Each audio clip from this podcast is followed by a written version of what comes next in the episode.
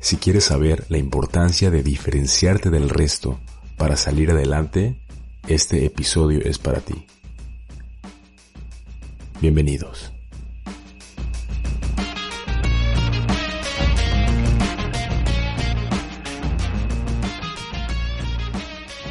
Hola, hola, hola, hola, ¿qué tal? ¿Cómo les va? ¿Cómo les va? Bienvenidos a este nuevo, nuevo episodio del Día Cero, el podcast en donde platicamos con gente interesante e innovadora acerca del día en el cual cierto proyecto, cierta idea o cierta decisión les cambió su vida y podamos aprender de esto para encontrar ese día cero que también cambie la nuestra. El día de hoy tuvimos el placer de platicar con una persona que si te gusta el fútbol, sobre todo la liga inglesa y la española, seguramente lo, lo has escuchado. Él es Cristian Elguea, narrador y comentarista deportivo, que actualmente trabaja para la cadena internacional Sky Sports y para Televisa en W Radio y W Deportes. Eh, quise invitar a Cristian porque sus inicios fueron muy diferentes a la mayoría de sus colegas. Él, él se da a conocer gracias a un proyecto de Televisa llamado Draft de Voces, donde la idea era buscar a esas personas que fueran muy buenos narrando y comentando partidos, sean profesionales o no. Y justamente en 2013 Cristian tuvo la posibilidad de participar y ganar esta competencia y a partir de esto su carrera ha ido a la alza. Eh, platicamos acerca de cómo fue todo este proceso, de los retos que ha tenido que superar en esta carrera y sobre lo importante que resulta diferenciarte del resto, sin dejar de ser tú mismo, que siempre intentes comunicar tu idea de la forma más clara y sencilla posible y las cuales son la clave para generar la confianza en que en quien te escucha. Y de esto como de muchos otros temas estuvimos platicando con él. Ha sido una plática muy interesante con muy buenos conceptos que puedes aplicar a tu vida para conseguir tu objetivo. Así que pues nada, te dejo con esta conversación que tuvimos con Cristian el Tibu Elgea y nos vemos al final del episodio para las conclusiones que lo disfruten. Perfecto. Pues Cristian, muchas, muchas gracias por, por estar con nosotros, por regalarnos un, un poquito de tu tiempo de hoy, que, que sabemos que, que, andas de allá para acá. Este, ahorita estás en la Ciudad de México, ¿no? ¿Dónde estás? Sí, aquí estamos, Carlos. Este, qué gusto sí. saludarte de nuevo. Acá estamos en la, en la Ciudad de México, eh, ya afortunadamente en un mes mucho más tranquilo porque uh -huh. terminaron las ligas europeas, digámoslo. Bueno, no afortunadamente, porque ya han pasado apenas dos días y ya extraño, ¿no? Hasta sí, narrar sí, la sí. Premier League. Sí, me imagino. Es una me ocupación que, que, disfruto. Pero fuera de eso, todo, todo bien, afortunadamente. Gracias. Perfecto, pues sí, te, te agradecemos por este tiempo y, y, y te, quería, te quería compartir la razón por la cual te quisimos invitar a este podcast, que es porque leímos un poquito de tu historia. Creemos que, bueno, a diferencia de, muchos de tus colegas, tus inicios fueron, fueron muy diferentes, ¿no? Por ejemplo, si tú buscas las entrevistas que tienen, ¿no? Con, con, con los narradores, se puede decir que reconocidos en el país, o buscas algún reportaje de algún comentarista, pues usualmente, ¿no? Ven que en sus colegas dices que pues cuentan ellos que iniciaron ya sea por recomendaciones, ya sea por conocidos que están en, en medios o que empiezan haciendo roles diferentes al, al de narrador pero igualmente dentro de los medios, ¿no? Ya sea en programas chicos o en programas de, de, de televisión pequeños o, de radio. Pero, pero tu historia es diferente, es decir, tú, tú compites en un proyecto llamado Draft de Voces, que, que es creado por Televisa, en donde pues se buscaba como al, al mejor narrador de México, que, que no fuera profesional hasta ese entonces, ¿no? ¿Es correcto? Sí, sí, bueno, mi carrera como narrador Ajá. sí empieza de esa forma, ¿no? Soy, uh -huh. siempre lo he dicho, alguien con, con mucha suerte. Uh -huh. Ya había participado yo en el draft de Voces 2, en donde okay. quedé eliminado en, uh -huh. la, en rondas previas, porque de hecho me invitaron a un repechaje final con seis voces que les gustaron de los que habíamos participado, okay. pero ahí perdí.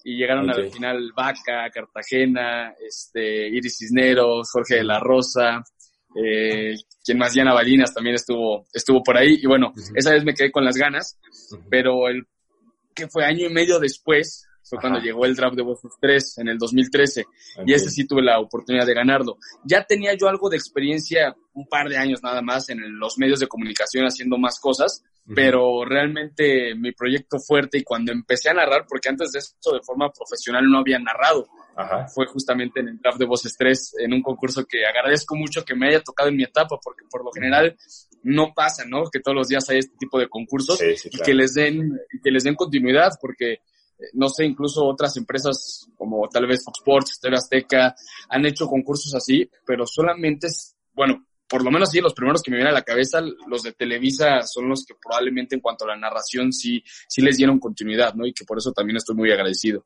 Y ahorita que, que, me comentas, quisiera saber, ya, ya me dijiste que, que, pues es una oportunidad donde literalmente repuntas tu carrera, pero quisiera que nos contaras un poquito a detalle cómo fue ese día. O sea, un poco, igual un poco del proceso, un poco del proceso que tuviste que pasar, ya sea compitiendo con narradores que, que igual ahorita que mencionas que igual ya sabemos que están trabajando ahí, ¿no? Y que lograron llegar a Televisa, pero quisieras que nos comentaras un poquito de esas sensaciones de participar ahí, de, de, saber que a lo mejor la recompensa era un despegue, como, como sucedió contigo, entonces, un poquito de las sensaciones, te lo pregunto porque igual al momento de que busqué tu episodio, porque usualmente suben como ciertas cápsulas, ¿no? De, de, los dramas. Y yo no subí nada. Y no, y no hay nada tuyo ahí, ¿eh? Entonces...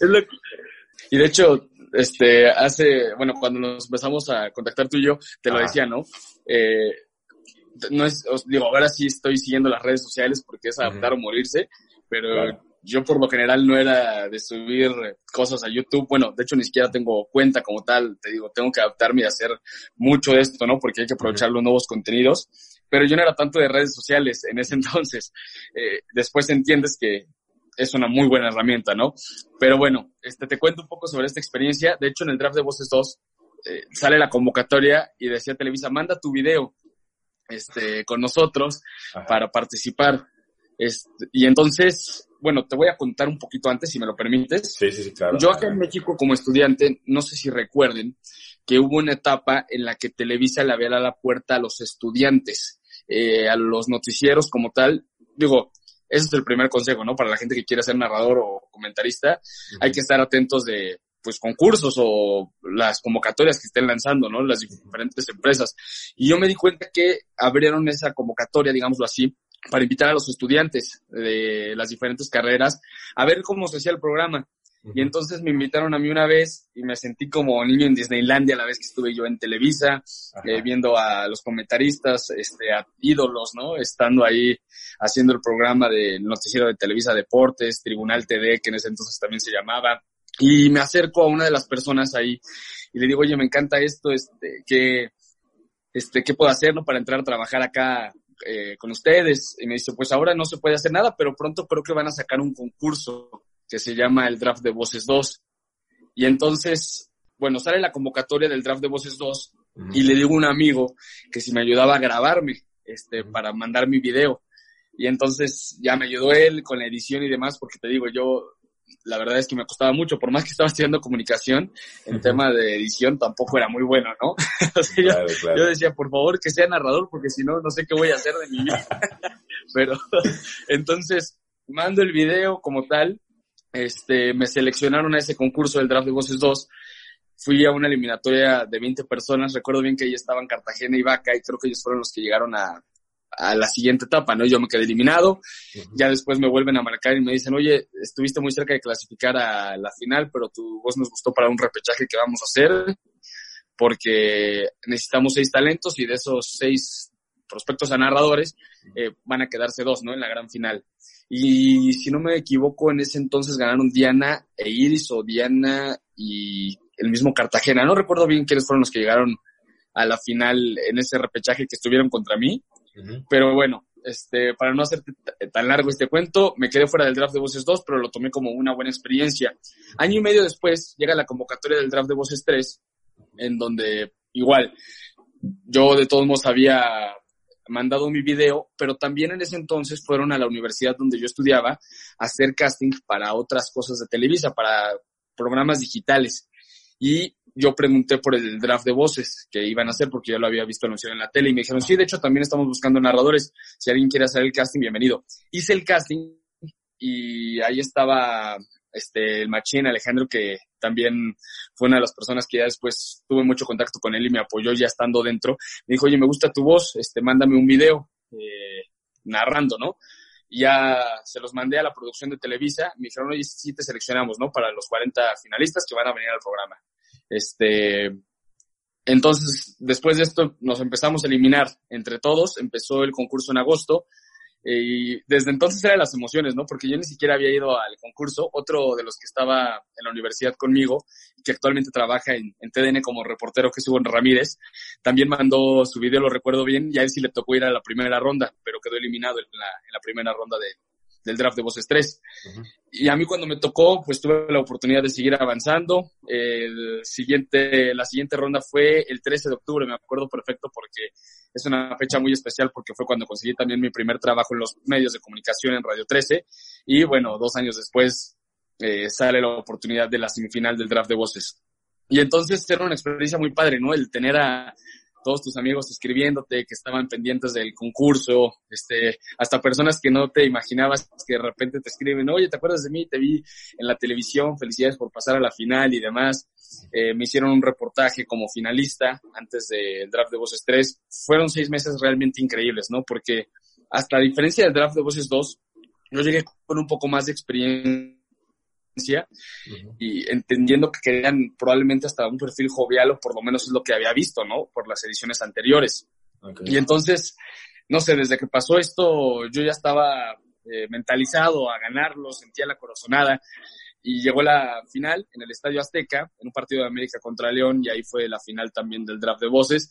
Y pues, ¿qué te digo? Yo creo que fue el mejor día de mi vida, porque además de que soy de León y cada 15 días iba yo al estadio a ver los partidos de León, no, no cada 15 días, pero de forma constante, los partidos del ascenso, eh, ver a León ganar en el Azteca contra el América y después yo ganar el draft de voces, fue un día como hasta escrito con guion, ¿no? Para mí, regresé y parte de mi familia estaba celebrándome con mariachi, entonces fue una, una fiesta bastante, bastante buena en el buen sentido de la, de la palabra.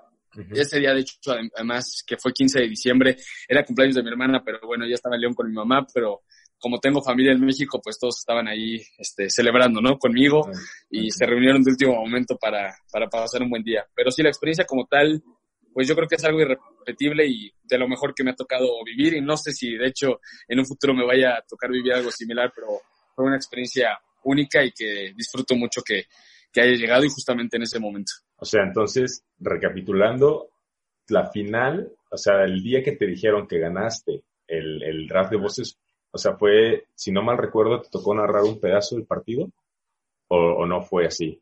Sí, eh, sí, déjame, tienes razón, te explico un poco más eso. Te ponían, es que no expliqué tanto el concurso, eh, era un minuto de narración en un partido al azar por lo menos a mí no me dijeron nunca qué partido me iba a tocar, siendo sinceros, porque de repente sonan rumores de que a otros sí les habían dicho qué partido les iban a tocar y demás. Bueno, yo no sé, los otros, a mí no, nunca me dijeron qué partido me iba a tocar, ¿no? Pero yo veía cómo eran los, yo veía cómo era el concurso y cada fin de semana, de por sí veía fútbol, pues ahora lo veía hasta más, ¿no? Y sobre todo los goles, eh, quién tenía la pelota, de quién hacía el gol, porque veía que les ponían goles eh, de las últimas jornadas a los competidores del draft de voces. Y entonces eso me ayudó a llegar mucho mejor preparado, ¿no? Y era un minuto de narración de un partido al azar y los jueces entre todos elegían quiénes eran los dos que avanzaban a las siguientes rondas. Y en la final fue Enrique Bermúdez, el, el juez final, el encargado de decir quién de los cuatro finalistas era el que iba a ganar y pues ya Enrique Bermúdez dice, pues me quedo con Cristian, este, en ese entonces en la, en el programa de la jugada. Y me tocó a mí, te digo, la, la suerte, ¿no? De, de, ganar, aunque también me gusta mucho platicar que muchos de los que eran mis rivales, digámoslo así, en el draft de voces, eh, actualmente son compañeros de, de profesión. Algunos, eh, con algunos he compartido el micrófono, algunos otros sé que están en los medios, entonces es pues bastante fantástico, ¿no? Ver que a varios de ellos que lucharon por este sueño, pues les está, les está yendo bien. Pero sí, ese día fue único porque además el perro Bermúdez le va al Atlas, yo le voy al Atlas, entonces era uno de mis ídolos desde niño y, fue, te digo, algo de novela para mí. Sí, pues yo creo que eso de irle al Atlas igual influyó un poco, ¿no? Supongo, supongo que la decisión. La verdad le dije después, le dije después, pero... pero... Ah, ah, está bien, entonces, entonces no, no hubo problema. y, y, después de ese día, ¿qué, ¿qué, vino? ¿Qué vino? O sea, ya me, ya me dices que, que, que ese día Terror Bermúdez te elige. No sé cuál era bien el premio? ¿El premio era formar parte de la cartera de, narradores de Televisa o cuál era el, Fue muy curioso porque acabó el concurso y yo feliz de la vida con las lágrimas, como les dicen, las de cocodrilo, no sé cómo, ahí prácticamente, este, acabando el concurso.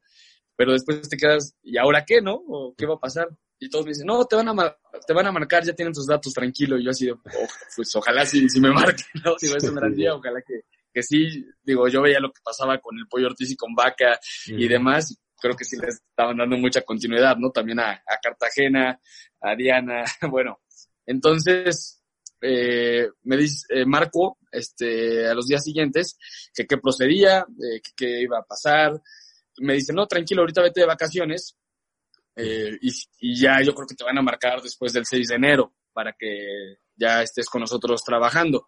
Yo, ah, qué bien, qué buena onda, ya te van a pedir papeles y demás. Me fui a relajar de vacaciones con mi familia a la playa y demás. Yo feliz por haber ganado este concurso, yo pensando que después del 6 de enero me iban a decir qué se puede decir y qué no en la televisión, cómo es que se hace una narración, que primero me iban a poner ahí a ver cómo se hacía una transmisión de fútbol y demás. Pues para mi sorpresa, justamente Alejandro me marca el 2 de enero yo estando en la playa. Este, Cristian, ¿cómo estás? Bien, tú, todo bien. Feliz año, bla, bla, bla, bla, bla, bla. Oye, ¿estás preparado? Queremos que debutes pasado mañana en el partido de Jaguares contra Veracruz. No, bueno, en ese momento se me detuvo el corazón y yo, ¿cómo es? ¿Es en serio? ya el sábado, desde la Gutiérrez, sí, te van a hacer un reportaje del ganador del draft de Oces. Pues bueno, en ese entonces mi familia me hizo el favor de regresarme incluso, bueno, se regresaron conmigo, nos quedaban dos días de vacaciones, pero eh, nos regresamos todos juntos a León, de ahí tomé el camión de, de León a México y bueno, cabe destacar que yo ya estaba estudiando en México, pero digo, en las vacaciones me iba a León, ¿no? Con mi familia, porque todavía no trabajaba, bueno, ya había trabajado en otros lugares, pero eh, era solamente por, por diferentes lapsos. Y entonces, estando allá, en, México, al día siguiente me tocó irme a Chiapas tempranito y me hicieron un reportaje eh, muy padre Julio Ibáñez y yo estoy caro desde que me despertaba, este, cómo preparaba el partido para irme a, a Tuxtla Gutiérrez a narrar. Y pues bueno, desde que estás, yo la verdad soy muy nervioso, ¿no? Y en ese momento hasta entré en pánico de cómo funciona, eh, pues una transmisión, lo disfruté mucho, pero no sabía ni qué, o sea, porque nadie me había explicado nada, pero fue parte de lo bonito que tuvo esta travesía. Estuve con Juan Dosal, que, bueno, lo que significa, ¿no? Para el fútbol mexicano. Y después estaba también ahí Raúl Pérez, que fue mi padrino de la narración, al que le empecé a aprender, que la verdad, él fue uno de los que me dio la mano, ¿no? Ahí me explicó algunos tips, este, cómo funcionaba la transmisión. Sí, es un buen equipo, la verdad, este, que agradezco mucho en Chiapas, porque la verdad es que no todo es tan sencillo como, como parece en cuanto a la misma relación laboral. Algunos muy buena onda, otros que tal vez no te arropaban de la misma forma. eh, pero bueno, lo sabemos, ¿no? Televisa es una empresa muy grande, sabemos cómo es la competencia interna de los medios de comunicación. Y yo llegué ahí como en niñita inocente y feliz, pero bueno, disfruté mucho el día. Eh, narré a partir del minuto 15 que me presentó Raúl Pérez, el partido se transmitió en Sky, ese Jaguares contra Veracruz. Okay. Narré el minuto 15 el primer tiempo y me dijo, aviéntate este, pues el primer tiempo, ¿no? Del 15 al 45 y ya si te sientes bien, te avientas los otros 15 del segundo tiempo si, si quieres poder hacerlo. Pues claro, yo hasta quería ya narrar todo el partido, ¿no? Después de los primeros minutos solté los nervios y fue un momento único para mí y además me estaban grabando el reportaje, entonces ¿qué te digo? Ese 4 de enero del 2014 fue un día espectacular que jamás voy a olvidar. Y así, así fue el debut. Después me tocó ya también llegar a radio, empezar a conocer a más compañeros. Hubo, fue un año que, en donde tuve bastantes llamados, afortunadamente todavía por ahí me habían dado la noticia de que tal vez hasta iba al mundial, ya no, ya no fui al mundial, la verdad, y sí narré algunos partidos del 2014 para radio, aunque yo pensé que ya no me iba a tocar nada, porque de hecho estaba en Acapulco cuando me avisaron que al día siguiente me tocaba narrar uno de Costa de Marfil, entonces fue como de, vámonos de vuelta. ¿no? Rapidísimo, Costa de Marfil y, pues así fue, ha sido la, la, experiencia. Bueno, por lo menos así empezó esta experiencia del, del draft de voces 3 y la narración deportiva en cuanto a mi trayectoria. Oye, eh, lo estás contando como si tuvieras mucha experiencia, pero ¿cuántos años tenías ahí? no, en ese entonces tenía, si no me equivoco, 21 años. O sea, con 21 años ya ibas a tener la experiencia de, o sea, de, narrar en, en, primera división. O sea, ya habías tenido la experiencia de narrar un partido de primera división. Y, y, Exactamente. o sea, yo, yo, yo lo escucho como lo estás diciendo, obviamente es muy emocionante vivir eso, pero sí me impresiona como a la edad en la que lo intentaste, ¿no? Y, y, muchas veces nosotros, nosotros mismos como que nos restringimos porque decimos, híjoles, estoy muy chiquito para eso, estoy muy chiquito para intentarlo. Entonces, a mí me, me causa curiosidad saber por qué lo hiciste, es decir, por qué intentaste meterte al draft de voces siendo tan chico, sabiendo que no tienes nada de experiencia y sabiendo que si ganabas es un repunte brutal, pero sin nada de experiencia. Te quisiera saber por qué, por qué lo intentaste, eh, quién te aconsejó, qué hubo detrás de esa decisión de decir, oye, yo, yo, yo creo que tengo las, las armas para hacerlo. Todo, bueno, en cuanto a los consejos, los primeros son, son de mi familia, ¿no? Eh, yo veía a primos, mi papá incluso, que trabajaron desde muy chicos. Entonces, eh, recuerdo bien que un primo me dijo, lo que más te recomiendo estando en la universidad es de que ya en quinto semestre ya estés trabajando, o sea, aguantes, pero ya que tengas algo de experiencia. Y digo, nadie se dedica a los medios de comunicación, por lo menos de mi familia directa. Y luego aprendí que lo complicado, ¿no? Que es entrar a los medios. Por eso, afortunadamente, empecé muy joven. Yo siempre me fui a la Ciudad de México con una idea. estaba en León, te cuento un poco de esta parte, eh, allí crecí y demás, tuve la oportunidad eh, de irme a Boston dos, tres meses a estudiar inglés y pues es una ciudad muy que disfruta mucho del deporte, ¿no? Que tiene esa identidad con el deporte. Están los Red Sox, están los Bruins, los Patriotas, Boston College. Entonces yo el dinero que tenía hasta en lugar de comer a veces, decidí ahorrarlo para irme a ver a los Celtics o a los Red Sox. Ya los Patriotas no me alcanzó porque en ese entonces estaba muy caro para, para las condiciones, ¿no? Porque yo ni siquiera trabajaba y la verdad es que mis papás hicieron un gran esfuerzo, ¿no? Mi familia hizo un gran esfuerzo por, por mantenerme allá y también en, en la Ciudad de México cuando estuve con mi abuela el primer año. Eh, pero bueno, me regreso de Boston, me voy a estudiar a México, pero yo iba a dejar, bueno, lo pensaba así, ¿no? Si iba a dejar mis comodidades como tal, y si me iba a la Ciudad de México, al monstruo que es la Ciudad de México para alguien de provincia, probablemente, aunque yo ya había vivido cuando era chico en México un año, tenía siete años cuando viví en México como tal en la Ciudad de México, pero bueno, este, entonces yo iba con la mentalidad de dedicarme a la narración, de dedicarme a los deportes, de ser narrador de fútbol. Si iba a dejar todo atrás, si iba a dejar a mi familia, si iba a dejar a mis amigos, pues que por lo menos hacer que valiera la pena, ¿no? El esfuerzo también que mis papás estaban haciendo para pagarme una universidad, que también es cierto, conseguí una beca para poder estar este, estudiando en la universidad en donde estaba. Y la otra parte, pues mis papás me ayudaron muchísimo para poder cumplir este sueño.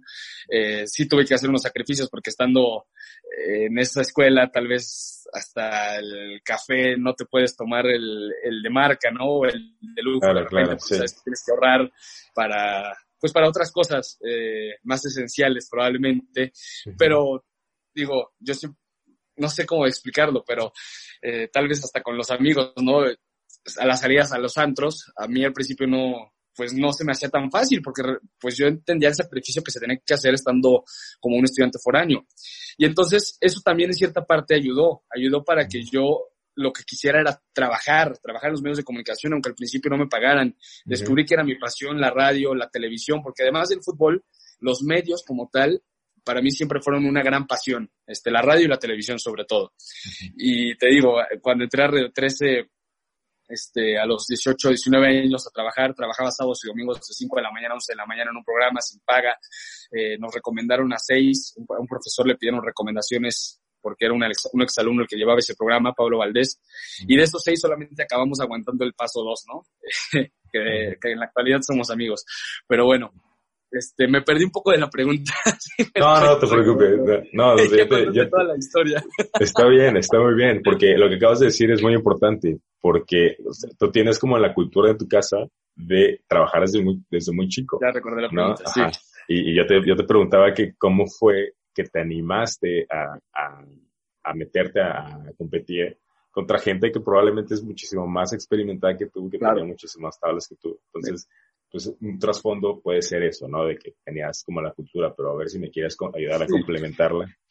Claro, no, y de hecho esa es la otra parte, ¿no? Te digo, yo si me iba a ir a México, era para ser narrador de partidos de fútbol, para, aunque no lo llegara a hacer, pero dar todo por intentarlo, ¿no? Dar todo por intentar ser narrador de partidos de fútbol o, por lo menos trabajar en algo relacionado a los deportes y ya después pasar a lo que pasara, pero no morirme sin probar que era narrar un partido de fútbol probablemente. Entonces, esa, esa ideología que yo tuve, pues me ayudó bastante, ¿no? Para desde que entré a la universidad empezarme a mover, tuve un programa de radio, me metí a un canal por internet de un productor ahí de Radio Nahuac. En los castings yo estaba en todos, fue una, fue la, el conductor institucional de, de la universidad en cuanto a mi carrera, eh, fui presidente de la sociedad de alumnos, entonces la verdad le saqué jugo a la universidad que disfruté muchísimo, este, también a mis amigos y demás, pero siempre con la mentalidad de lo que quería hacer, ¿no? Entonces, yo también empecé a tomar esa experiencia, este, haciendo mis pininos en los canales de internet, en Radio 13, en Radio Navac, en mil lados, ¿no? Donde podía estar haciéndolo. Y entonces también me quedó, se me quedó muy grabado eso que me habían dicho mi papá y un primo, de que antes de quinto semestre me recomendaban ya estar trabajando, ya tener experiencia. Y más porque también quieras o no, pues lo que quieres es a fin de cuentas tener sustento económico, ¿no? Eh, es muy diferente ya cuando estás trabajando a cuando no lo haces. Aunque yo entendía que al principio no podía ser mi objetivo, ¿no? El dinero, pero sí el estar instalándome en los medios de comunicación. Y yo, la verdad es que siempre he confiado en mí, en ese talento. Digo, no te digo que soy el mejor narrador, pero creo que sí por lo menos tenía las bases para narrar, este, amigos y familia me decían que tenía el talento, eso también quieras o no te, te motiva, ¿no? Intentarlo. Y además de que había visto que, por ejemplo, el pollo, que también era muy chico, ganó el primer concurso. Este, Entonces eso también me hizo ver, claro, los jóvenes pueden, ¿no? Tal vez estén buscando, buscando a alguien, alguien joven para este proyecto y creo que eso también ayudó bastante, ¿no? Pero básicamente es eso. Fue todo eso. Lo que me hizo, lo que me hizo pensar en poder competir y si no, hasta como experiencia, ¿no? Me metí yo a mil castings, a muchos. Me recuerdo mucho que en una de la universidad, creo que era Guanábanos, algo así, este, me, me puse en primer semestre a hacer improvisación en un casting que me hicieron en donde te pedían presentar algo en un minuto. Entonces ya me soltaba frente a la cámara para perder los nervios, ya te digo que yo soy muy nervioso, pero así fue, ¿no? Todo lo que venía lo probaba como tal en el aspecto de, de los castings y hasta me acuerdo que ese día el productor yo tenía muchos granitos y no está, mi rostro no era tanto de, tanto de televisión, ¿no? Para lo que estábamos buscando.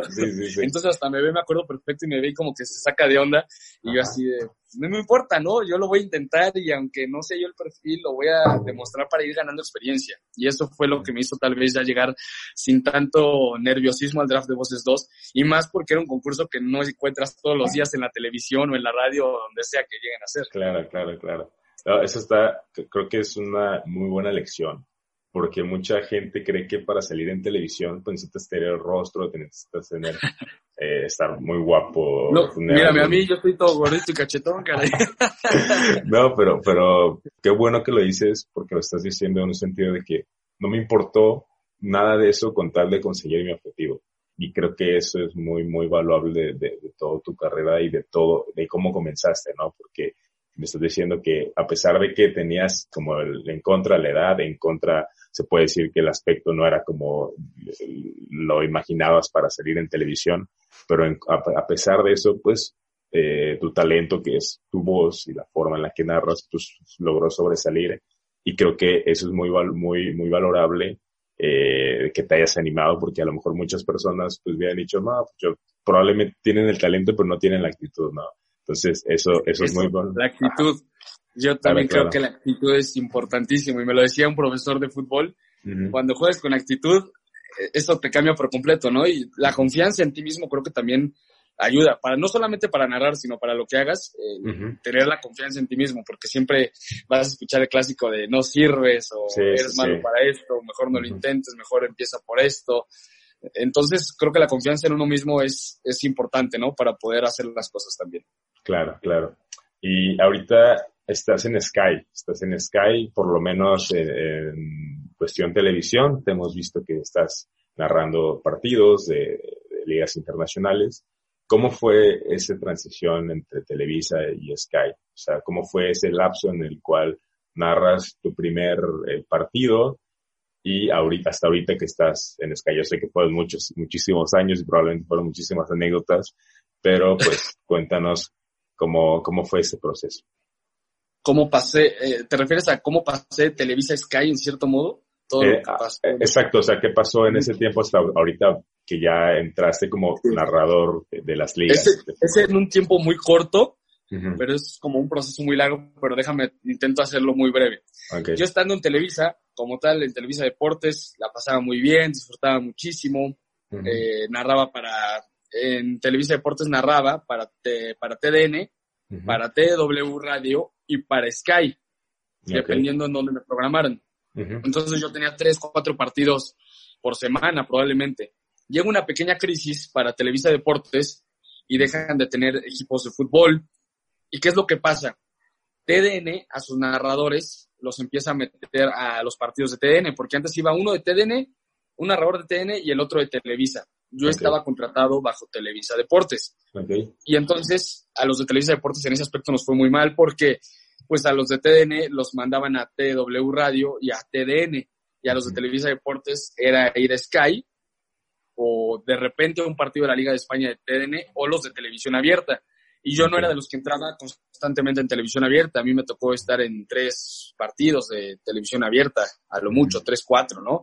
Eh, Veracruz Santos, Veracruz Toluca, Atlas Toluca y Morelia contra Toluca, ya me acordé. Mira tanto Toluca que me tocó, ¿no? Pero, pero pero bueno, esos fueron los cuatro que me tocó en televisión abierta. Como tal, Televisa llega este problema aproximadamente en el 2015-16. Eh, yo entré en 2014 a Televisa Deportes. Y entonces, ¿qué es lo que pasa? Bueno, que yo ya no tenía cabida como tal en el equipo de Televisa Deportes de televisión abierta. Y lo que pasa es que a mí me mandaron a, a Sky, porque la gente de Sky me pedía cada 15, bueno, cada 15 días aproximadamente, ¿no? Yo recuerdo bien que decían, este, la gente de Sky que le gustaba Vaca, Paco Villa y yo, que éramos de los tres que, pedía a la gente de Sky Sports. Y en TDN por ahí me tocaba narrar la liga de ascenso cada 15 días aproximadamente, me tocaba Murciélagos, Lobos WAP. Entonces, al fin de cuentas, me mantuve, pero imagínate, de narrar al Barcelona, este, o de estar en televisión abierta y de repente rogar por partidos de la liga de ascenso, digo, no está mal, yo lo que disfruto es narrar, no, no me importa el partido, yo disfruto de verdad, digo, sí importa a estas alturas, pero yo lo que disfruto es narrar, ¿no? Esa es mi pasión. Y de hecho las mejores pruebas creo que son en los partidos aburridos. Entonces, y además de que yo tenía mucho cariño por el ascenso, ¿no? Porque soy de León y el equipo estuvo en segunda división mucho tiempo. Entonces, eh, estoy ahí como que de repente estando en Sky y de repente en TDN en el ascenso cada 15 días, porque te digo, los narradores de Televisa, incluso muchos dejaron de tener llamados como narradores y los ponían como reporteros. Le pasó a Bricio Martínez que iba a radio, le pasó a Nacho Alba que de repente le dejaron de dar narraciones y lo empezaron a poner más como reportero, que digo, ahorita le va muy bien como reportero y siempre, es, siempre lo ha sido, ¿no? En ese aspecto, pero las narraciones cada vez eran menos para la gente que no éramos los narradores top de Televisa. Eh, entonces nos empezó a costar, ¿no? En ese, en ese aspecto. Y fue en, ese, fue en ese lado, perdón que te interrumpa, fue en ese aspecto donde dividieron televisión de TUDN a Televisa Deportes. Exacto, ahí empezó, ahí empezó todo ese movimiento. Yo estaba ahí. Ah, y entonces además se va Alarcón, llega Francisco Javier González, empieza a cambiar la directiva de Televisa Deportes como tal y pues yo me tengo que ganar a los nuevos directivos y demás, ¿no? Claro, y, claro. Y afortunadamente, digo, estoy agradecido porque me dieron la oportunidad de estar narrando, aunque eh, yo siento que nunca fui yo del agrado para los nuevos directivos o probablemente para, digo, en ese entonces eh, estaba Francisco Javier González, este, Miguel Padilla, hasta Paco Villa creo que le tocó tener decisión en TDN por un tiempo. Y te digo, agradecido con los tres porque me mantuvieron narrando, ¿no? Que era lo que yo quería. Pero pues también se entendía la situación y que yo no era uno de los, de los favoritos para ellos, la verdad, las cosas como son, yo no era uno de los narradores favoritos, pero sí para la gente de Sky. ¿Qué pasó con Sky? Que dejó de llamar a los narradores de Televisa. Entonces Sky empezó a dejarle todo a sus narradores y yo siendo parte de Televisa, que era el último, eh, bueno, ya de hecho el único narrador por ahí también Hugo Salcedo iba a comentar de repente que iba a los partidos de Sky y dejé de ir. Entonces se me cierra esa puerta de Sky en ese momento, poco antes de la Eurocopa, y acá en TDN puta, luchaba por seguir con el ascenso, por demostrar, pero llegaban los cuartos de final, la liguilla, los juegos importantes y me empezaron a quitar.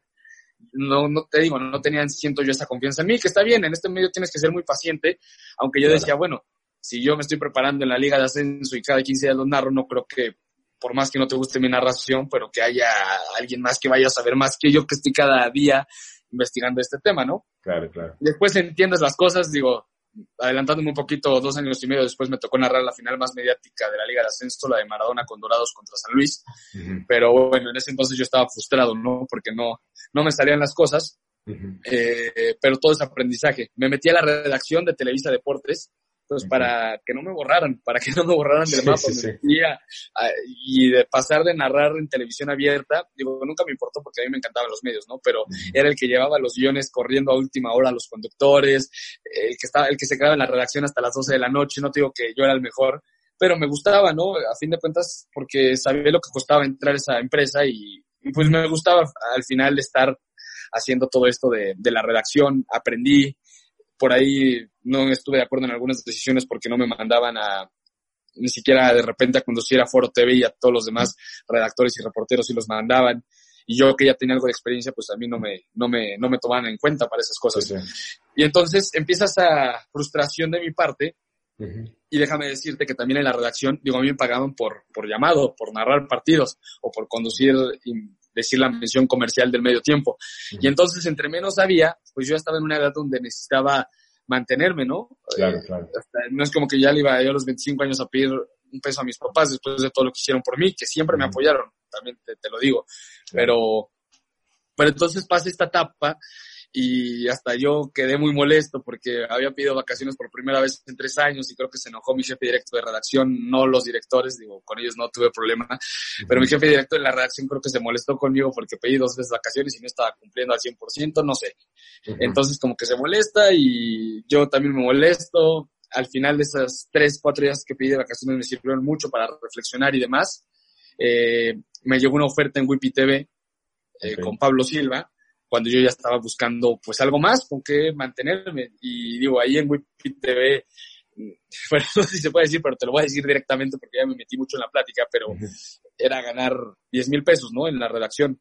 Los tomé, lo acepté y era estar haciendo lo que me gusta, era estar haciendo el programa de Wipi TV, que son las pantallas que salen en, en las centrales de, camioneras, en el, ¿en dónde más salen? En el tren suburbano, en McDonald's, en Burger King y lo estaba disfrutando mucho, un gran ambiente de trabajo. Digo, no te digo que en Televisa no la pasé muy bien porque hay muy buenos compañeros, buenos amigos, pero la competencia interna es muy diferente a lo que viví en Wipi cuando ya pues, todos por lo menos te arropan, ¿no? De, sales de un lugar donde tal vez no te sientes tan querido en el aspecto para, para hacer tu trabajo y llegas a otro donde a los cinco meses te dan la posibilidad de ser el jefe de información. Entonces, imagínate, además de que yo salí con mucha hambre, ¿no? De Televisa, porque en ese momento le dije a Francisco Javier González, ¿sabes qué? Yo lo que quiero es narrar aquí estoy todavía en Televisa, pero necesito generar, mantenerme, ¿no? Económicamente, sino como cómo. Me aventé un año en la redacción sin cobrar.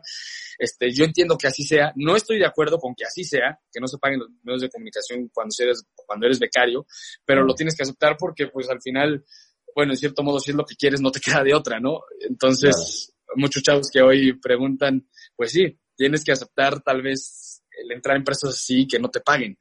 Pero bueno, me voy a Wipi TV en el año 2017, este, donde ya era jefe de información, en Televisa me dejaron de dar llamados, pero en W Deportes hicieron un nuevo proyecto con gente nueva porque les quitaron radio eh, y solamente les dejaron a la gente de Televisa TDN y, y Televisa Deportes como tal ya después vino la fusión de TUDN, ¿no?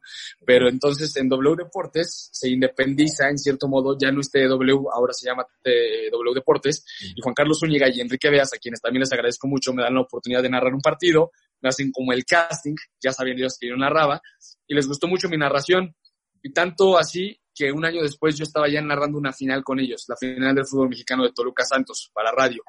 Entonces ahí es cuando te das cuenta de que pues el talento sí estaba, ¿no? O no, te, no me quiero agrandar ni nada, te lo juro, pero me di cuenta de que por lo menos podía narrar. Si le gustaba a la gente de Sky que me estaba llamando, si le gustaba a la gente de W Deportes y W Radio, que incluso me dio la final, pues entonces es cuando dices, mm, tal vez yo no era el que estaba tan mal, ¿no? El tema es encontrar un lugar donde te sientas, donde te sientas con las puertas abiertas, donde te den esa confianza y pasa, ¿no? En todas las empresas, te digo, nunca le vas a gustar a todos, ni a la gente, ni a tus directores, ni a tus jefes. Entonces, bueno, al final ahorita por eso estoy tan contento porque me volvió a costar mucho el mantenerme en Televisa. Y bueno, para llegar a lo de Sky ya voy para allá. Estando en WIPI, regresando a este tema de WIPI TV, también me dan la coordinación de Nación Deportes, un nuevo proyecto, porque realmente la empresa, en cuanto que hizo Catri, este, que es WIPI, apenas lleva, si no me equivoco, tres, cuatro años.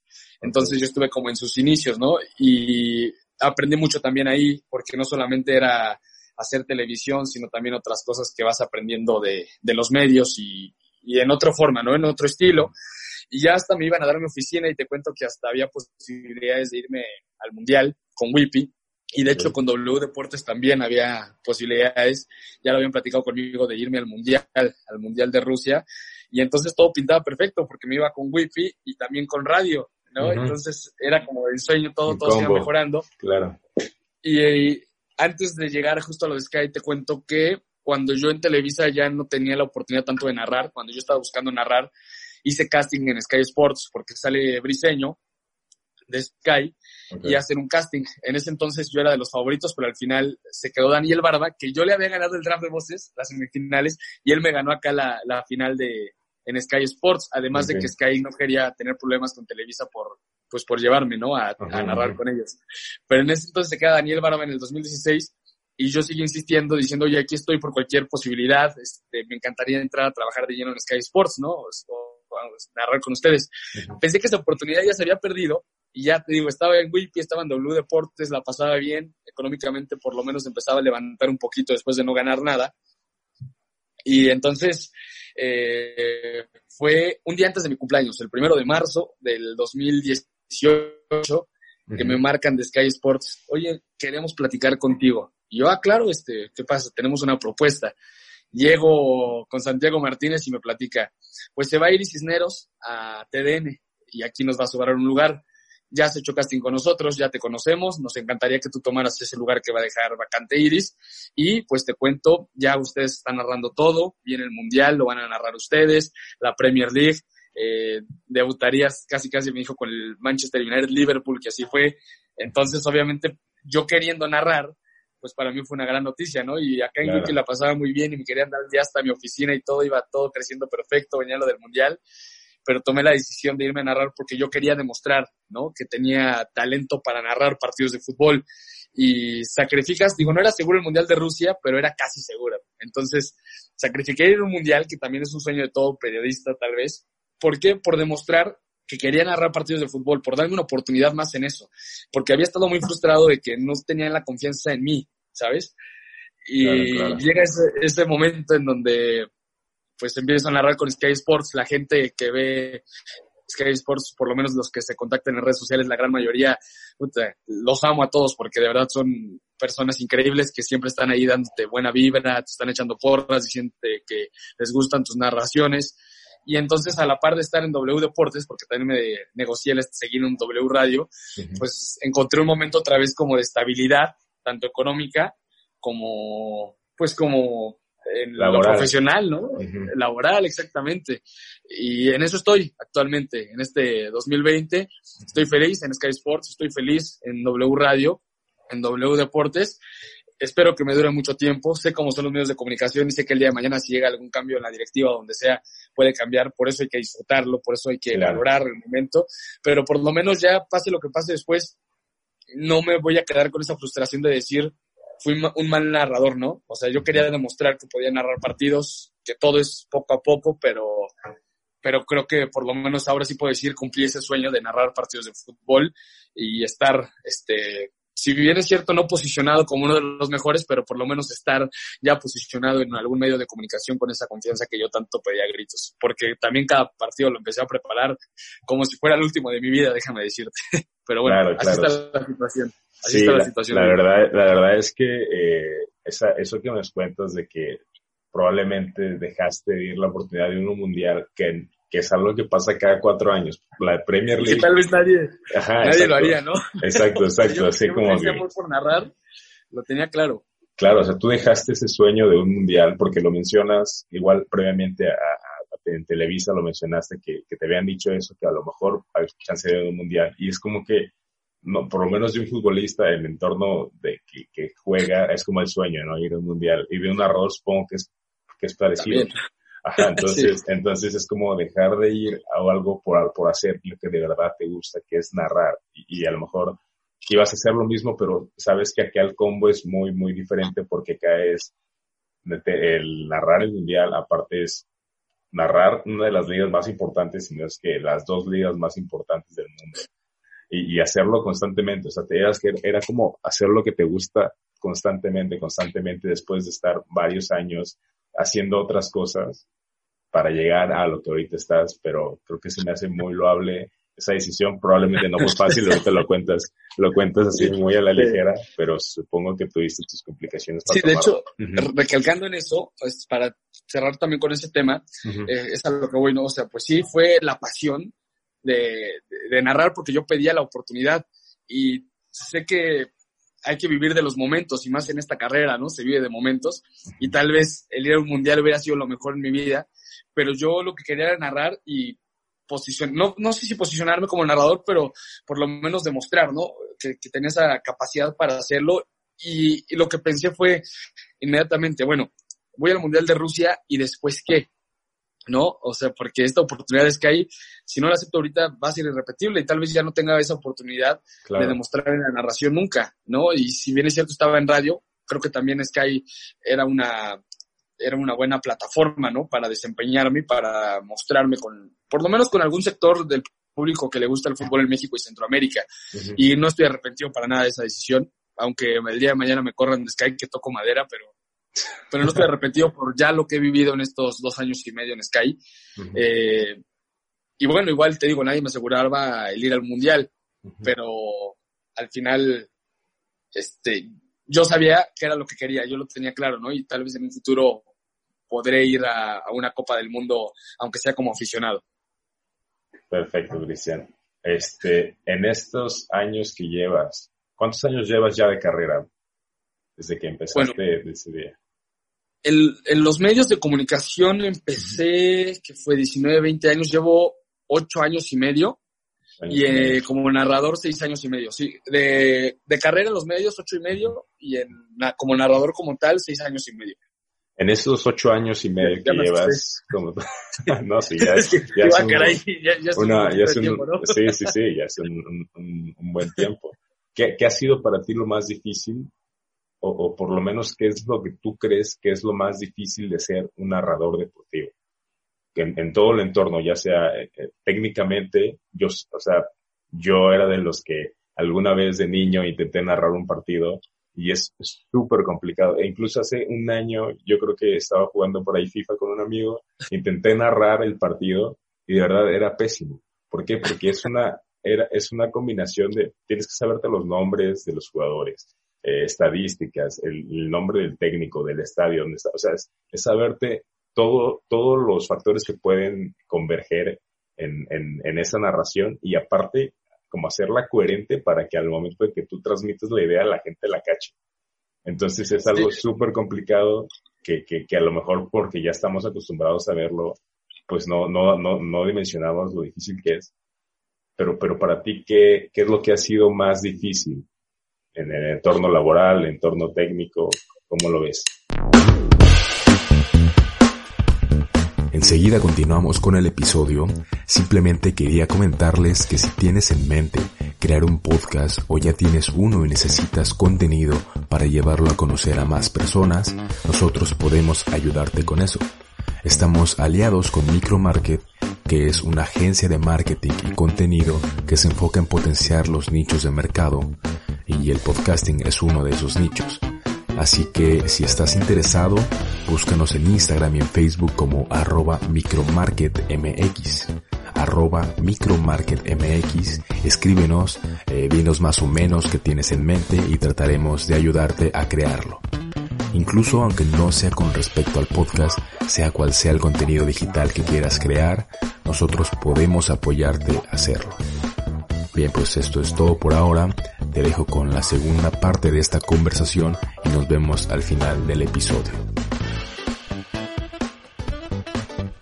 ¿Cómo lo ves? Bueno, primero para la gente que escucha el día cero y que le gustaría, no sé, ser narrador, el mejor consejo es la práctica, ¿no? Yo creo que practicando, aunque de repente no te escuches bien, es lo que, por ejemplo, algo que me gusta de Sky. Tengo a veces partidos tres días por día, ¿no? Entonces, perdón, tres partidos por día. Entonces, la práctica creo que, como dicen, hace al maestro o por lo menos te da más herramientas. Eh, en cuanto a las dificultades, no sé, digo, yo veo otras cosas mucho más difíciles realmente.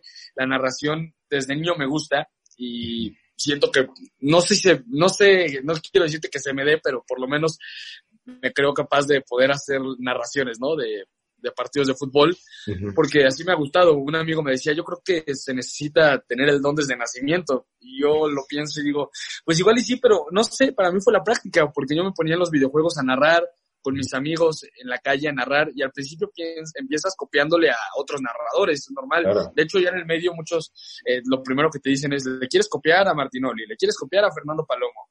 Eh, te encuentras con esos comentarios, que es normal, el estilo llega poco a poco, ¿no? Pero bueno, en cuanto a la dificultad, más que para la narración, digo, a veces hablo muy rápido, ¿no? Por, por lo mismo de que a mí me gusta tener un ritmo fluido. Claro.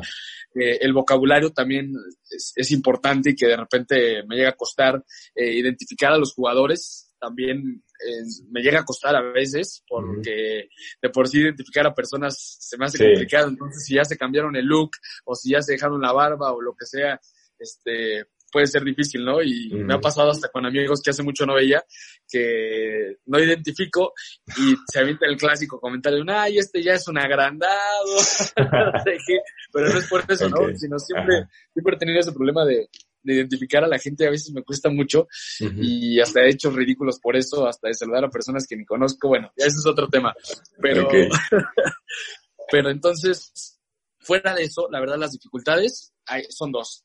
Eh, la, la, más complicada yo creo que es al principio el, en cuanto a las ganancias, porque no las ves reflejadas, este, hablando de económicas. De hecho, si te fijas, es clásico que la carrera de comunicación la tachen como de te vas a morir de hambre, este, estudias comunicación, no vas a hacer nada de tu vida. Bueno, estudia otra carrera y después comunicación o actuación, ¿no? Que también les pasa, o música.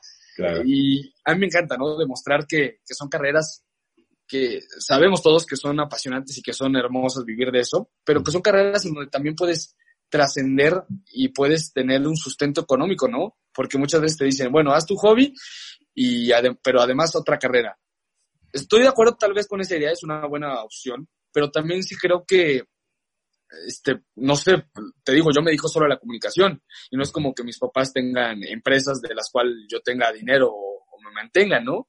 Mi papá también fue empleado, digo, tuvo muy buen puesto, llegó a ser director y gerente y demás, pero no es como que tengamos empresas. Entonces yo al final le aposté mi vida a ser comunicólogo, le aposté mi vida a los deportes y hasta hoy en día no me arrepiento de eso, ¿no? Es cierto también la frase que dicen, atraes lo que piensas y yo siempre lo he visto así, ¿no? Pero si al principio te cuesta, es normal, eh, te dan ganas de tirar la toalla también porque ahí va otro de los problemas, que es la falta de oportunidades por la misma competencia interna.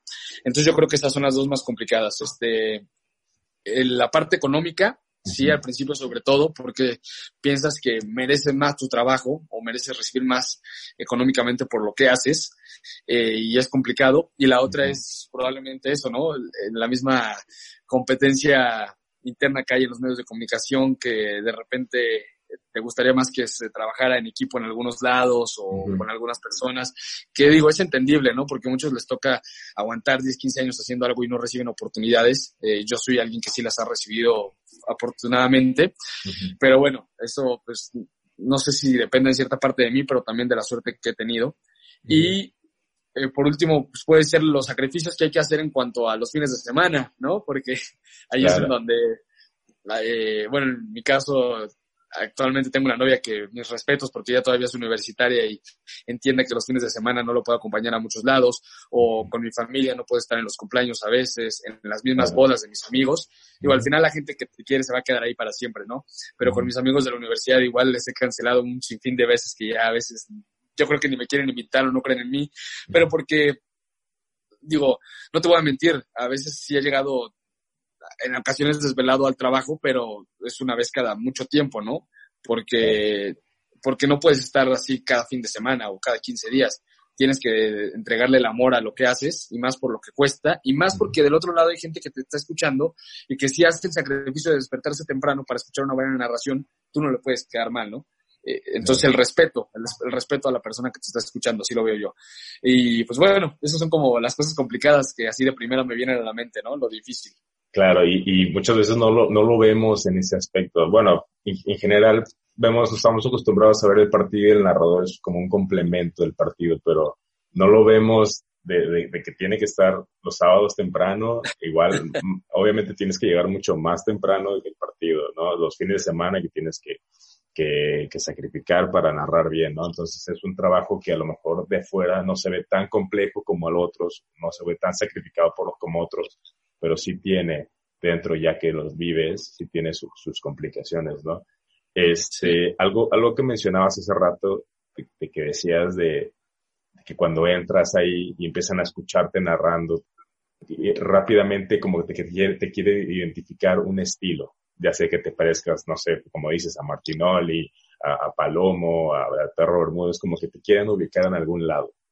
Y, y yo lo veo, yo, yo hago esa, esta comparación cuando estás iniciando una empresa, cuando estás iniciando un negocio, usualmente vas a cursos y te dicen, ¿sabes qué? Eh, si quieres que tu empresa le vaya bien o que, tu, o que tu negocio le vaya bien, pues tienes que diferenciarte en la competencia, ¿no? Diferenciarte en la competencia y así la gente te va a ubicar mejor. Y creo que para ser narrador, creo que igual tiene mucho que ver eso, ¿no? Diferenciarte de, de, de, toda la gente y, y, y, hacerlo porque literalmente tu, tu única herramienta es es tu voz y tienes que adaptarla bien para, para poderla diferenciar y que ya escuchando solamente tu narración sepan quién eres, ¿no? Entonces te quería preguntar a ti, Cristian, ¿cómo, ¿cómo encontraste primero tu estilo? ¿Cómo, ¿Cómo fue que determinaste, oye, este estilo yo creo que me va bien y yo creo que me, me identifico mucho con este? ¿Y cómo supiste o cómo te diste cuenta de que le, ese estilo le gustaba a la gente? Es decir, lo fuiste modelando hasta que a la gente le gustó o simplemente tú dijiste, este me gusta y aquí lo voy a agarrar. Estás totalmente en lo correcto, ¿eh? Piensas como yo te voy a decir en ese aspecto de, de lo que me estás diciendo. Pero primero, porque el narrador es un complemento, ¿no? Digo, si bien el partido es lo importante, ¿no? El, juego, no, el narrador no, es, no debe ser lo importante. Aunque puede ser un buen, eh, no lo sé cómo decir, un buen extra tal vez, este, claro. extra que tiene la transmisión y que pues tú tienes que hacerlo ver importante, ¿no? Y sí me he dado cuenta, ahora que he estudiado a los narradores, a veces hasta me pongo a ver edades cuando, cuando comenzaron, este, muchos que hoy son muy famosos, al principio no me gustaban tanto, también era cierto, ¿no? Este, y entonces, ¿qué, ¿qué, es lo que los hace diferentes? Justamente eso, eh, valga la redundancia, pero el ser diferentes, este, el tener una creatividad, el innovar, eh, le pasó al perro Bermúdez en su momento, la voz y los apodos le funcionaron muchísimo y fue el narrador reconocido. A Martinoli le funcionó muchísimo el, el ser el simpático en las transmisiones, el hacerlas más amenas, el, no sé, ¿sabes? El ser diferente a lo que estás acostumbrado a escuchar siempre. Y sí, no te voy a mentir, hay momentos en donde por no quedar mal en tu trabajo, te da miedo hacer cosas. Pero yo he aprendido que, que lo más importante es ser tú mismo. Eh, intentar ser tú mismo. Hay muchos que les funciona tener un producto en redes y en la televisión y ser diferentes. En mi caso, yo intento ser lo más que se pueda, yo mismo, ¿no? En las transmisiones, este, en mis formas de pensar, eh, obviamente sin hacer nada que le afecte a las empresas que me dan la oportunidad, pero pero tener mi propio estilo desde ahí, ¿no? Desde ser yo mismo, desde mis pensamientos, desde mi forma de ser. Y te lo voy a decir también, no, ni siquiera tengo todavía mi estilo 101% definido. Ya lo tengo prácticamente definido, pero hasta en estos meses que narré, de verdad me pongo a ver cosas o a pensar en situaciones que puedo mejorar o que puedo tomar como parte de mi estilo. No sé, dándote un ejemplo. Eh, es muy reciente, probablemente en los últimos meses, que me siento con más libertad y con más confianza frente al micrófono. El cantar, digo, no que cantar cualquier canción en plena sí, pero hacerlo más alegre, ¿no? Más yo, si de repente, no sé, me aventé una de Raúl Jiménez, en donde narré el gol y me aventé un raullando como lobo, no sé, cualquier cosa que se me vino en ese instante a la mente, pero fue porque soy así, ¿no? Porque soy yo mismo, no porque quiero quedar bien, no porque quiero hacer reír, sino el ser yo mismo. Pero, por ejemplo, con ese gol me empezaron a identificar más, este, más personas. Entonces te, vas como experimentando, ¿no? Y te das cuenta de, de que no solo qué es lo que gusta, sino qué es lo que atrae. Y me he dado cuenta que es el innovar, el ser diferente, no forzosamente encajar en algo que tú no eres. Yo creo que hay que ser diferentes, innovar siendo tú mismo, ¿no? Sin copiarle a nadie o intentar copiar algo que funcione. Yo creo que poco a poco te vas dando cuenta de eso y poco a poco yo también te digo, voy puliendo mi estilo, pero si me dices, este es el estilo de Cristian Alguía 100%, probablemente en la actualidad, pero puede ir cambiando, ¿no? Y sé que hay narradores que lo han ido cambiando. Martinor es uno de ellos, que por ejemplo, de empezar a ser alguien emocionante con mucho ritmo, ahora lo hace más eh, en cuestión de, de, la crítica o de las risas o de pasarla bien, ¿no? Y es válido. Y entonces yo no te digo que así vaya a narrar siempre o mientras tenga la oportunidad, pero esa es mi ideología, ¿no? El estar narrando con emoción, con ritmo, eh, el hacer un partido emocionante, el buena vibra, si te, bueno, este, la verdad es que yo no soy de los que le gusta mucho criticar tanto a los jugadores, ¿no? Porque además el esfuerzo que se hace para estar ahí, eh, si la fallan, obviamente criticas, ¿no? O si hacen algo malo, criticas. Pero yo he visto mucho que se ha puesto de moda el que en cada dos segundos estén criticando al jugador, al equipo y demás.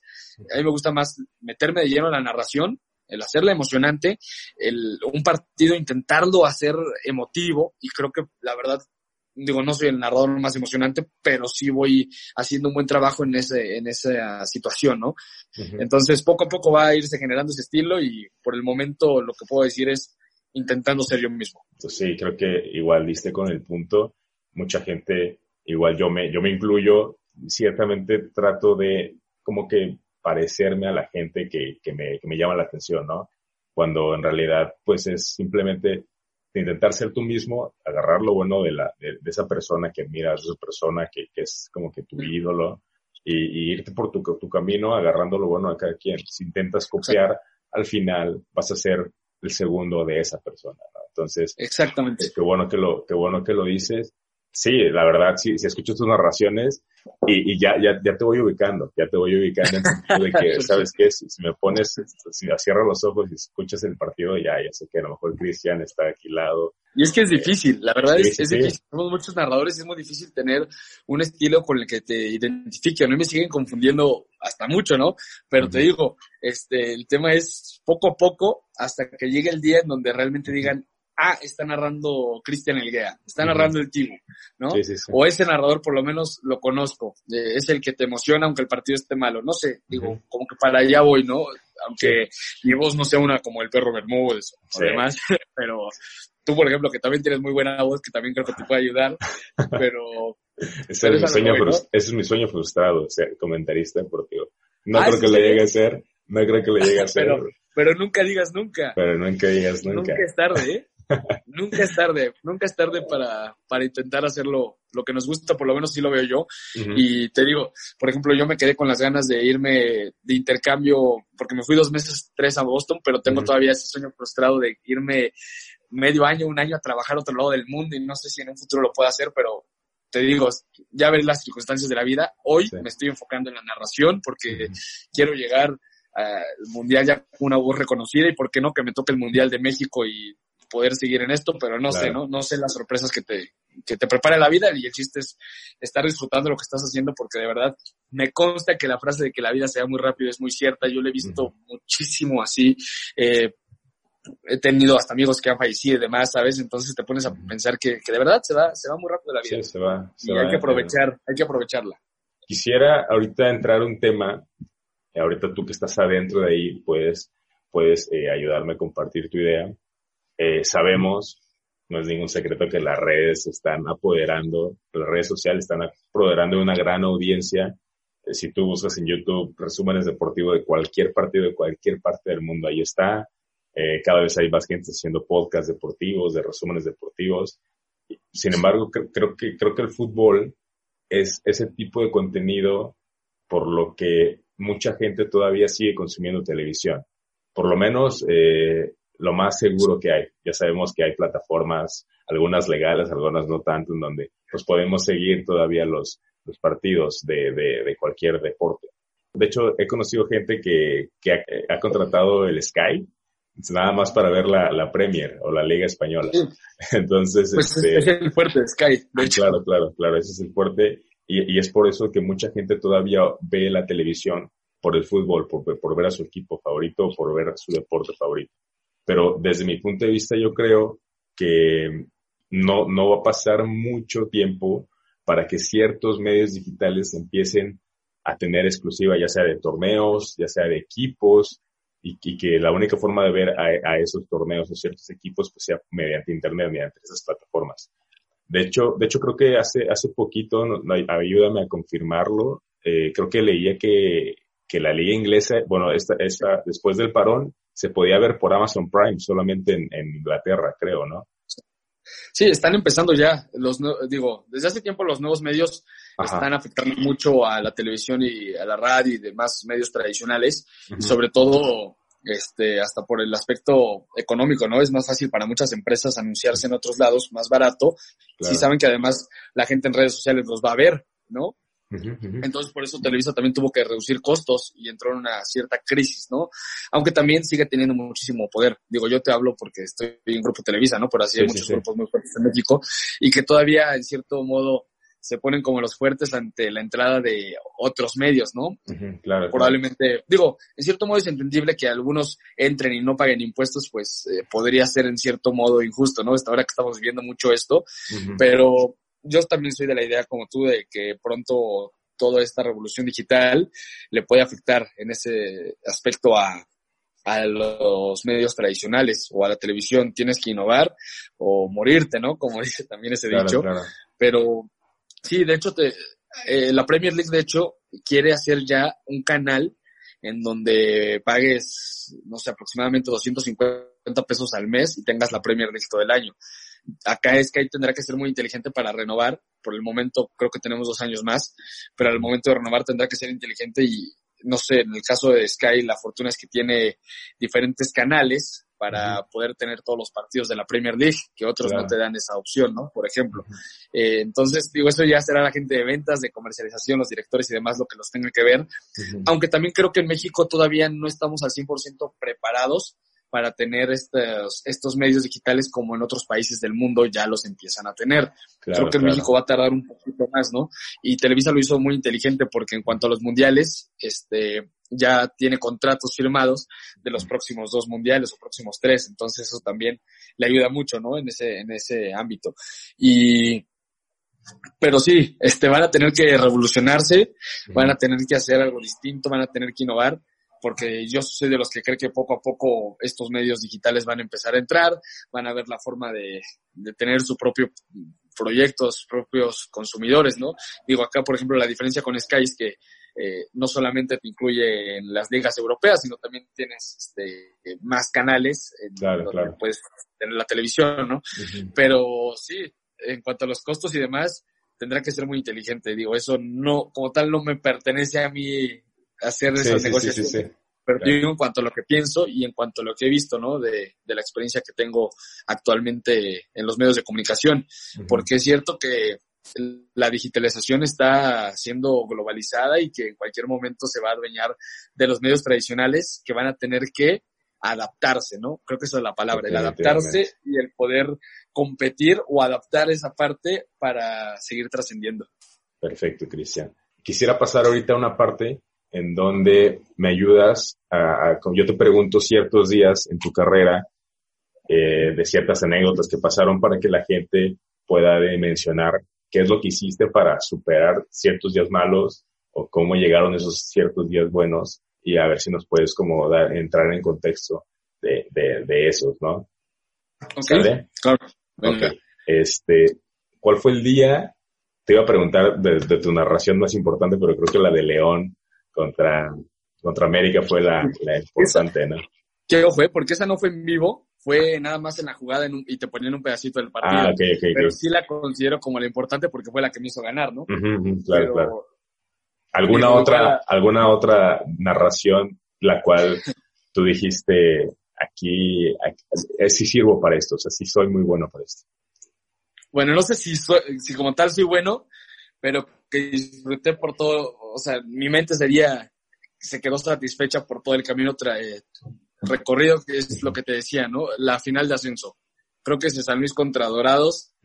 Solamente yo entenderé por qué fue para mí probablemente la número uno, pero después de seguir tanto esa liga, eh, de vivir en una ciudad que sufría, que de verdad los veías llorar porque León nunca ascendía, porque así era, ¿eh? De verdad perdía León la final de ascenso después de quedarse en primer lugar toda la temporada y la ciudad se quedaba vacía. Digo, tal vez no sé si, por ser provincia o qué, pero la ciudad se quedaba vacía si el equipo perdía. Entonces vas creciendo con eso, vas amando el fútbol. Y además te conté, ¿no? Que en TDN llegaba yo a, la, este, a narrar cada 15 días, cada 8 días un partido de la Liga de Ascenso y me, quitaban de los cuartos de final, me quitaban de la liguilla, me quitaban de las finales. Y llega dos años después esta oportunidad en mi primer año de Sky de narrar no solo la ida, sino la vuelta. Y me mandaron allá y no solamente narré, sino que también conocí a Maradona, entrevisté al dueño del Atlético de Madrid, que en ese entonces también estaba acá en San Luis. No sé, muchas experiencias que de verdad hicieron que fuera una noche increíble, la gente escribiéndome así, oye, ¿qué, qué me estás narrando mucho mejor? Ya no me acordaba de ti, no sé, ese tipo de cosas. Y también la experiencia del viaje, porque ya extrañaba yo viajar a algún lugar de la República Mexicana para narrar el partido. La concentración es muy diferente, ¿no? No es como que nada más llegas a la cabina y ya te pones a narrar. Acá es viajas, este, te digo, nos encontramos al dueño del Atlético de Madrid ahí en el avión, lo identifiqué y fuimos a platicar con él. Eh, la experiencia de estar en el hotel, la gente que en ese entonces la ves en San Luis súper emocionada porque iba, porque no sé, porque estaba platicando con los narradores del partido o porque ese día era muy especial para la ciudad, no sé, muchas cosas. Entonces yo creo que la, sí pondría como número uno la de San Luis Dorados. Otra que me gustó mucho fue la final Toluca Santos para W Deportes, también por la importancia de narrar una final, de fútbol mexicano y, que, te dan la confianza, ¿no? Que te dan la confianza después de que tú venías muy frustrado porque nadie confiaba en ti para, para los partidos importantes. Entonces, creo que por eso esas dos y obviamente también el de, el de mi debut eh, allá en, en Chiapas, el Mundial, que fue algo fantástico, eh, la Champions en radio, la Premier League, hay partidos que nunca olvidaré. En el 2014 el gol de Lampard eh, con el Manchester City al Chelsea, momentos únicos, ¿no? Que, que he vivido en esta carrera de la narración deportiva. Ok, y ahora lo, lo, lo agrio, lo malo. ¿Cuál fue un momento en donde te hayas equivocado o donde tú hayas sentido, che, la, la regué? Las equivocaciones están a la orden del día. Digo, aquí la más reciente, que me tuve que tragar mis palabras, pero pues ni hablar. Este, leí en cuanto a la investigación que estaba haciendo, ese día creo que me tocaron tres partidos, entonces tenía la cabeza pues con mil datos, ¿no? Y me tocó un Tottenham Everton, y esto lo digo que fue hace un mes o menos. Tottenham Everton, y leí que un jugador que se llama Unkunku, de 19 años, iba a llegar al Everton.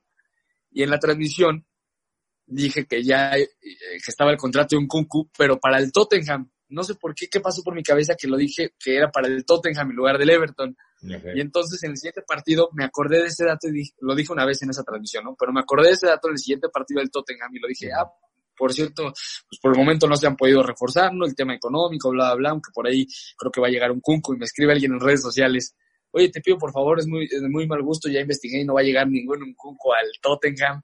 Entonces, la verdad, y lo dije al aire, oigan, perdónenme, se me cruzaron los cables, es al Everton, me tocó el Everton Tottenham y era el Everton, no era el Tottenham. Y pues ni hablar, ¿no? Muchos no les gusta eso de corregir al aire. Yo sí soy de los que creen que, bueno, no me gusta mentir a la gente, ¿no? Entonces hasta pedir disculpa pública, ¿no? Digo, pasa. Y así ha habido, no sé, en un partido, cuando estuve en, TD, en TDN, que me han dado muy buenos consejos también la gente. Eh, hay muchos que sí, la verdad, me extendieron la mano sin ser los más reconocidos y demás, pero que son unos maestrazos. Y el muchos goles fue uno de ellos que no teníamos alineaciones. Entonces me dio unos tips, pues improvisa así de esta forma y demás, ¿no? Y son momentos complicados porque no tienes la alineación y demás. Digo, esto te lo digo porque es de lo primero que me acuerdo. Otro día en Televisa no llevé la corbata que era, entonces al final el productor dijo, bueno, entonces sin corbata, pero le metieron una regañiza al productor y obviamente después a mí porque yo fui el que generó todo eso. Entonces, digo, eso en cuanto a los momentos que me han pasado, ¿no? De las narraciones. No sé si tu pregunta va enfocada a eso. Sí, sí, sí, sí, sí, de lo, de lo malo, porque obviamente yo sabe, sabemos que no, yo creo que no hay ningún narrador que por lo menos en una temporada no se haya equivocado. O sea, en una temporada de, de algún, ¿no? Y yo creo que en partidos, por lo menos, alguno tiene que pasar, ¿no? No puedes estar controlando todo, todos los aspectos que pasan de cambios, de, de que el técnico, quién, a quién expulsó, a quién se corre la amarilla. O sea, supongo que eso, pero sí hay una vez de que dices, China, aquí sí la regué, brutal, brutal, y creo que de esas son las que te acuerdas rápido, ¿no? Sí, sí, exactamente. No, pero también fuera de eso, algo que sí me ha pasado y que odio que me pase, en TDN me pasó una vez, acá en Sky por 30 segundos tarde, Llegar tarde, eso sí es lo que no te puedes permitir. En TDN una vez me quedé dormido en un partido de Francia, afortunadamente ah, hubo alguien que me cubriera, pero yo sentía que me iban a correr al día siguiente. No, no, no, la pasé, la pasé fatal, porque no, no son, es esos días que de verdad no suena, no suena la alarma y te confías, ves que el fútbol europeo es muy temprano.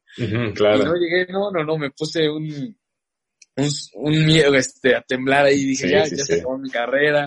Y acá en Sky, digo, afortunadamente no fue tan grave, aunque sí es de que tienes que hacer que el productor improvise y meta otras piezas, porque ya empieza el previo y tú no llegas, ¿no? Entonces, por más que sean 30 segundos de un minuto, no puedes permitírtelo. Sí, Entonces, televisión. exactamente, las partes malas que llegan a, suceder también.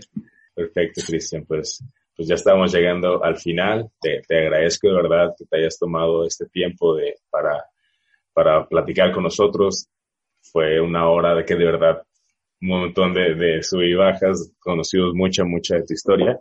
Y, y, siempre, siempre termino las, estas entrevistas con una sección que se llama 3, 2, 1, en donde tú me dices tres habilidades que tú crees que necesitan tener las personas, ya sea en tu ramo, en la narración, o sea, tres habilidades que tú crees que necesita una persona para narrar.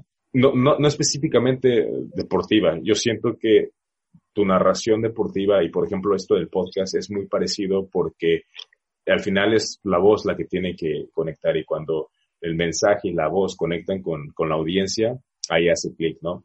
Entonces, ya sea para esa gente que quisiera ser específicamente narrador o comentarista, o que quiere encontrar su voz, quiere encontrar como qué mensaje compartir eh, para un podcast o algo, que, qué habilidades tú le recomiendas, tres habilidades, Luego me dices dos libros, dos piezas de contenido, ya sea libros, dos películas, dos series, lo que tú quieras que a ti te hayan marcado. Y un consejo al final, en general, lo que tú quieras. Bueno, este, así, la, la primera entonces, este, lo que necesitan, yo creo, el que quiera ser narrador no solo de fútbol, sino en general, en los medios, eh, puede ser la personalidad, eh, creo que se necesita personalidad para, para trascender en los medios de comunicación. Este, aquí en la que sigue, no sé si puedo utilizar una combinación de dos palabras, pero actitud y alegría. Actitud, alegría, creo que sería el número dos.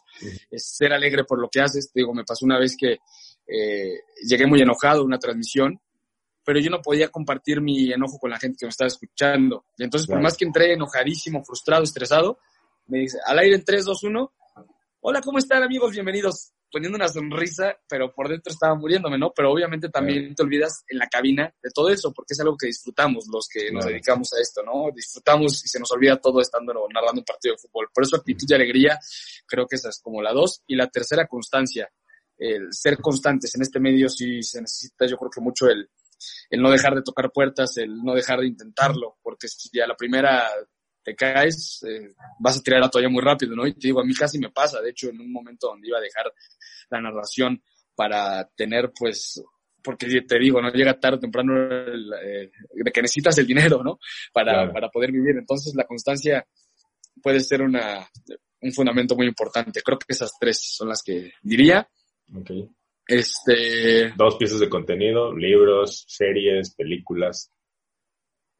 En cuanto a mi carrera, o en general o en general que te hayan que te hayan a ti marcado que tú digas bueno esto saqué rescaté esto y rescaté esto bueno en cuanto yo creo que así lo primero va a ser un libro que se llama La pelota no entra por azar de Ferran Soriano porque fue el primero que me atrapó en cuanto a los libros de deportes fuera de los álbumes que leía muchísimo, todos los datos que te traían y demás, y de meterme a estudiar en internet este, los países y las ciudades gracias a los equipos de fútbol. En geografía me iba bien por eso, por conocer las banderas de los equipos y demás, pero ya el primer libro que fue este hace algunos años que volví eh, a leer hace poco, es de Ferran Soriano, que la pelota no entra por, se llama La pelota no entra por azar, y te habla del éxito que tuvo en ese Barcelona del 2006, 2008, eh, cómo llega y cómo establece eh, la mercadotecnia en ese equipo, ¿no? Entonces, me atrapó mucho ese libro y creo que es así como el primerito de deportes que recuerdo que yo recomiendo probablemente.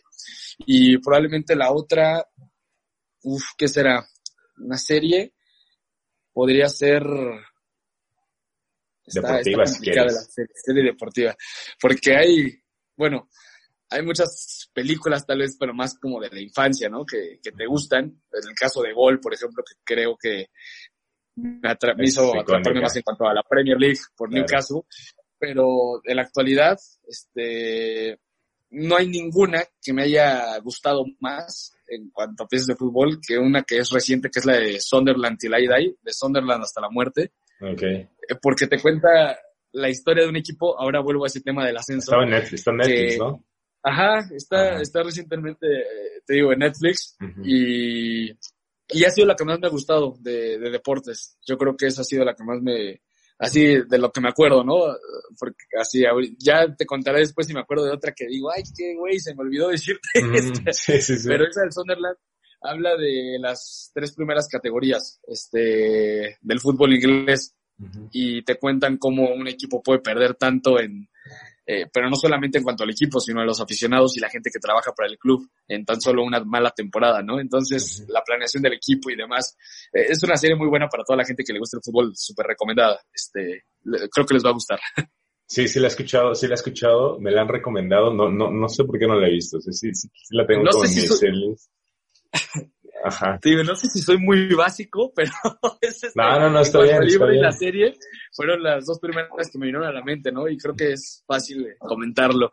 Este, por, hace poco leí uno que, que me regalaron de Mourinho, que también significa mucho porque lo estuve buscando desde hace mucho tiempo, y entonces me regalan el del fenómeno Mou, que para mí Mourinho es un entrenador que hay que aprenderle mucho en cuanto a su inteligencia, por más que te caiga bien o no. Entonces, digo, son diferentes, ¿no? Pero el primero fue La pelota no entra por azar y de películas o series de fútbol, pues esta te la digo porque es la que más me ha gustado, fue la primera que me llevó a la mente fuera de la película de golf. Ok, perfecto. Y para finalizar ya un consejo en general de tu, de toda tu carrera que has tenido, algo que le quieras comentar a la gente. Un consejo, eh, pues uno también muy básico que es, sea que cual sea cualquier cosa que hagamos eh, en la vida, este, hay que intentarlo y ser felices con lo que hacemos, ¿no? Muchas veces probablemente intentemos algo y no nos salga de esa forma o no lo logremos, pero no hay que frustrarnos y buscar algo relacionado o por lo menos intentarlo hasta el final. Y aunque no hagamos eso, este, el intentar disfrutar, ¿no? Lo que, lo que vayamos a hacer de nuestras vidas el día a día y no forzosamente hay que hacer algo para siempre. Ahorita soy narrador, es lo que te decía, pero no sé si el día de mañana eh, trabaje en el fútbol o trabaje en otra cosa o me vaya a ese sueño guajiro que tengo de irme a Europa o a cualquier otro lado del mundo a trabajar y trabajar de mesero, no sé. Pero el tema yo creo que sí, por más triado que suene, es el ser felices con lo que hacemos, el intentarlo, ¿no? Eh, de verdad, sí insisto en que la vida se va volando y creo que hay que pasarla bien, ¿no? A eso venimos, a dejar huella y a disfrutar lo más que podamos, porque hay momentos malos en la vida en donde llegan tal vez hasta depresiones y demás, pero hay que intentar siempre estar con la cara en alto, alegre, disfrutando mucho de lo que hagamos, y no solamente laboralmente, ¿no? Eh, estando en cualquier zona de, de nuestra vida, en cualquier parte, en cualquier aspecto, yo creo que hay que hacerlo con mucha alegría, hacerlo con felicidad y entendiendo que la vida es muy, en un abrir y cerrar de ojos se va, ¿no? Creo que ese sería como el mensaje al que, al que quiero llegar y que creo que en la poca experiencia que tengo eh, me ha servido, me ha funcionado el intentar disfrutar en cuanto a lo laboral y en cuanto a mi familia, amigos y el día a día, ¿no? Hasta este podcast, de verdad, platicar contigo ahorita, Carlos, lo disfruto mucho, ¿no? Y hay que hacer eso, no hay que hacer las cosas con frustración, no hay que hacer las cosas con negatividad, sino hay que hacerlas alegres o por lo menos hay que intentar que así sea.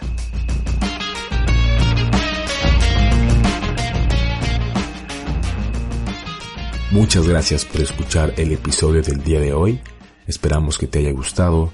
Recuerda que todos tus comentarios son bienvenidos, no importa que tan buenos o malos sean. Síguenos en nuestras redes sociales, estamos como arroba el día cero podcast, arroba día cero podcast. Si tienes un podcast y necesitas hacerle publicidad para que más gente lo conozca, escríbenos y vemos en lo que te podemos ayudar. Y si aún no tienes un podcast pero quieres comenzar uno, también mándanos un DM y te apoyaremos en lo que necesites. Además te recordamos de la alianza que tenemos con la agencia de marketing. Por si necesitas una estrategia de contenido para tu negocio, búscanos en Instagram como arroba micromarketmx. Arroba micromarketmx. Pregunta por las promociones que tienen para los microempresarios y para negocios nuevos que seguramente les podrán ayudar. Y pues creo que eso sería todo. De nuevo, muchas, muchas gracias por escucharnos y nos vemos en el próximo capítulo con un nuevo invitado que nos ayude a poder encontrar nuestro propio día cero. Cuídense mucho. Chao, chao.